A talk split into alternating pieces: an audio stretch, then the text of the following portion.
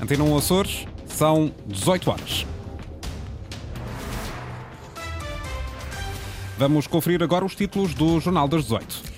Ainda em alerta vermelho, o Grupo Oriental mantém-se o risco para Santa Maria, mas a meteorologia já alivia a previsão para São Miguel. Orçamento do Estado para os Açores, na análise dos deputados eleitos pela região à Assembleia da República, o PS vê virtudes, o PSD vê falhas. Junta quase 1.800 assinaturas, pescadores entregam petição no Parlamento a exigir que seja adiada a implementação de áreas marinhas protegidas, ameaçam com manifestações de rua.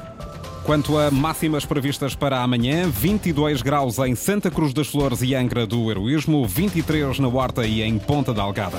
Seguimos para a informação, edição das 18 horas com a jornalista Margarida Praia.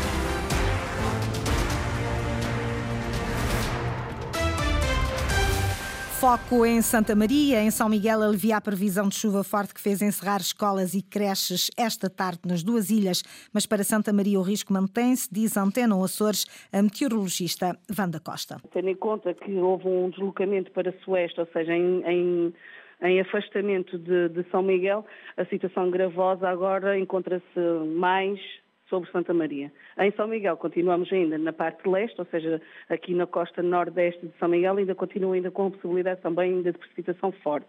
No entanto, a situação mais gravosa estamos à espera que ocorra ainda em Santa Maria. A evolução, se acharmos que, que, que valerá a pena e termos alguma margem de segurança, aí será retirado. Meteorologia a prever ainda chuva que pode ser intensa nas próximas três horas em Santa Maria, diz a meteorologista Wanda Costa. O aviso vermelho está ativo até às nove da noite. Até agora não houve ocorrências a registar. Orçamento do Estado, opiniões contrárias dos deputados eleitos pelos Açores à Assembleia da República. Um bom orçamento para os açorianos, diz Francisco César. O deputado do PS destaca os apoios nacionais e exorta o governo açoriano a reforçá-los, quer para as famílias, quer para as empresas. Também há mais apoio às empresas ao nível da fiscalidade ao nível de apoios ao investimento com fundos comunitários nacionais, é que as empresas regionais também se podem candidatar. É um bom orçamento para a região autónoma dos Açores, sobretudo porque dá o ponto de partida. Dá o ponto de partida daquela que deve ser a ação de um governo na ajuda dos seus cidadãos e na ajuda das empresas. E que nós, tendo autonomia na região autónoma dos Açores, podemos utilizar o orçamento da região para complementar alavancar, reforçar as medidas que este eh, Orçamento da República traz, complementando-as no Orçamento da região e, com isso, conseguindo que a região tenha capacidade para ir mais além do que acontece no resto do país. Já o PSD olha de forma inversa o mesmo documento e aponta as falhas. É o caso da construção da nova cadeia de São Miguel, que não tem qualquer referência no orçamento do Estado, sublinha Paulo Muniz. O deputado social-democrata não compreende porque não avança o projeto quando há verbas do PRR. Na última comunicação do Ministério da Justiça sobre as grandes opções de investimento eh, no sector da justiça, o que é dito é que em relação ao estabelecimento de Ponta Delgada é reconhecida uma situação insustentável, mas aquilo que é o compromisso é voltar novamente a lançar o concurso para o projeto. Ora, o projeto, como sabemos, é a primeiríssima fase da futura construção. E é inconcebível que numa fase em que existe dinheiro do PRR esse problema não seja resolvido de uma vez por todas e, portanto, no fundo, é mais do mesmo e, portanto, ficamos com um sabor amargo numa primeira leitura. Embora não haja qualquer referência no Orçamento do Estado a dois projetos emblemáticos para a região, a cadeia de São Miguel e a ampliação da pista do aeroporto da Horta, Francisco César, deputado do PS, garante que nenhum desses investimentos vai ficar bloqueado pelo Governo da República. As verbas de, do novo estabelecimento de São Miguel estão contempladas neste nós estamos na fase de projeto, estão contempladas uh, no, no, âmbito do plano de infraestruturas uh, do Ministério da Justiça para uh, este ano. Não, a questão da pista da Horta é muito simples. Era 1,2 milhões de euros para o projeto, que já foram transferidos para a Câmara Municipal. Cabe agora nós termos o projeto para podermos avançar para a fase seguinte. Neste momento a bola não está do lado do Governo da República, está ainda a Câmara Municipal da Horta. Quer o PS, quer o PSD vão apresentar propostas de alteração ao orçamento do Estado para que o documento seja mais favorável aos Açores. Junta quase 1.800 assinaturas. A Federação das Pescas entregou no Parlamento açoriano uma petição a pedir que seja adiada a implementação de áreas marinhas protegidas nos Açores. A região quer proteger 30% do mar até ao final deste ano, metade com proteção total e proibição de pesca. Os armadores e pescadores contestam o prazo para a implementação do diploma, pedem a intervenção dos deputados regionais e estão dispostos a sair à rua, Lília Almeida. 1.768 assinaturas a demonstrar que a implementação da rede de áreas marinhas protegidas está longe de ser consensual. A região propõe-se até final deste ano proteger 30% da zona económica exclusiva do Mar dos Açores, antecipando as metas europeias e da ONU em sete anos.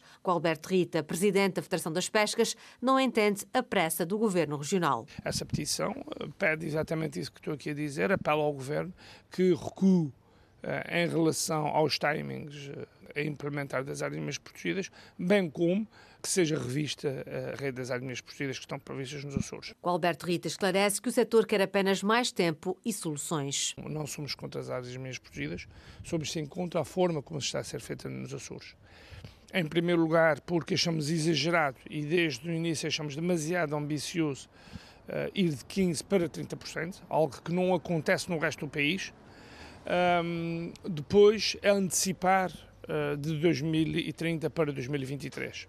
Portanto, são tudo eh, esta forma também apressada de, de implementar estas áreas protegidas, eh, não temos qualquer dúvida que vai meter em causa todo esse processo. Os profissionais da pesca deixam um apelo ao Governo e aos deputados para que não seja aprovada a rede de áreas marinhas e afirmam que a contestação pode intensificar-se. Os pescadores açorianos estão dispostos a ir até às últimas consequências se isto passar em Conselho de Governo e antes de ir à Assembleia. O que é que são as últimas consequências?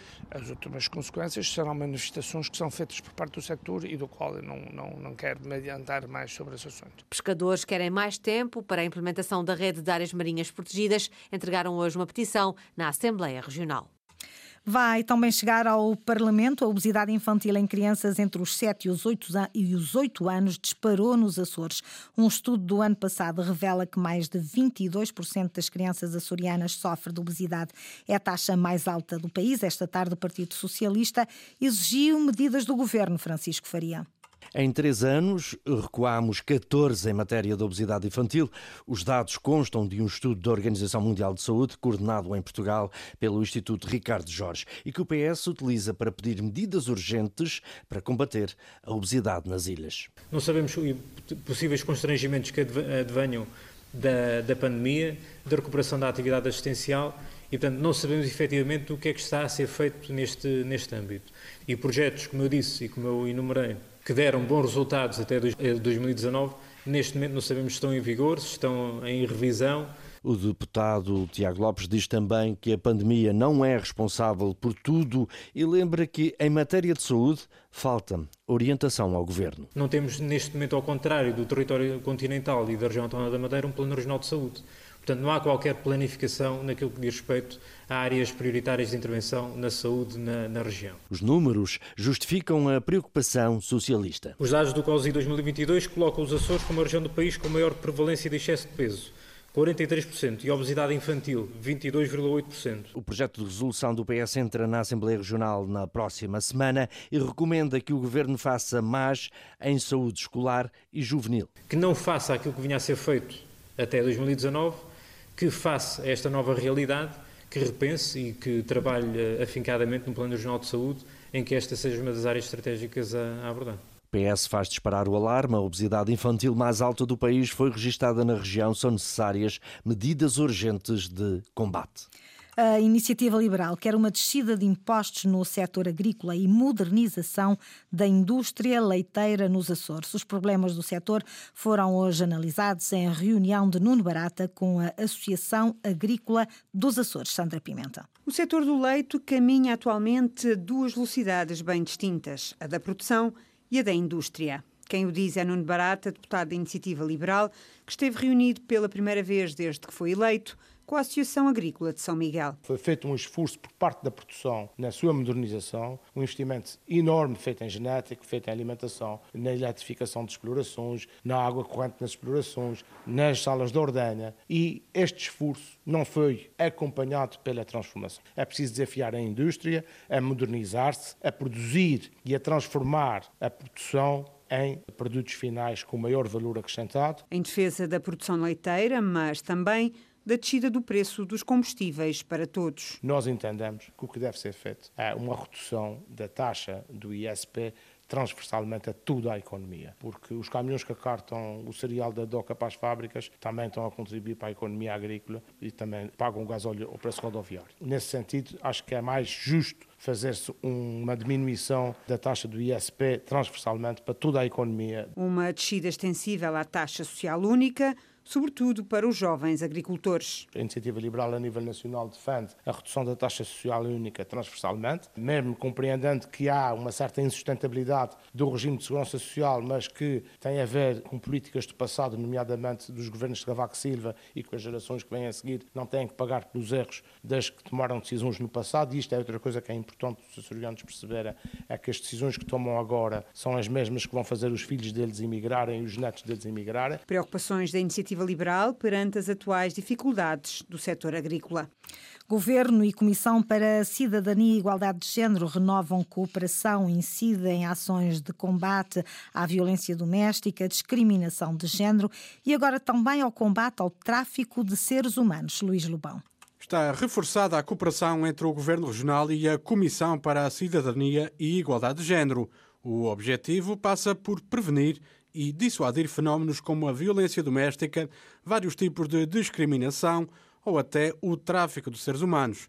No Palácio da Conceição, em Ponta Delgada, e com a presença de mais de 20 entidades, Artur Lima, vice-presidente do Executivo, destacou a importância e a abrangência deste novo protocolo. O plano que existia era de 2010, eh, o mundo está em constante mudança e, portanto, este plano, além uh, da violência doméstica, traz toda a igualdade no trabalho, na, na não discriminação de raça, de sexo, de crenças religiosas, etc. Mas também traz pela primeira vez os Açores uh, para uh, o tráfico de seres humanos, fazer sensibilização é alerta para isso, em colaboração com a Comissão Nacional de Igualdade de Género. e, portanto, é um protocolo mais abrangente que vem melhorar e reforçar o existente. Sandra Ribeiro, presidente da Comissão para a Cidadania e Igualdade de Género, lembra, por exemplo, um flagelo ainda persistente no nosso país. É o crime em Portugal com, maior, com maior taxa de uh, vítimas. Vítimas mortais. Não há nenhum outro crime em Portugal que tenha tantas mortes por ano como a violência doméstica. São normalmente 27, 28, 29. O novo acordo de cooperação vem assim cimentar a parceria entre o Governo dos Açores e a Comissão para a Cidadania e Igualdade de Género.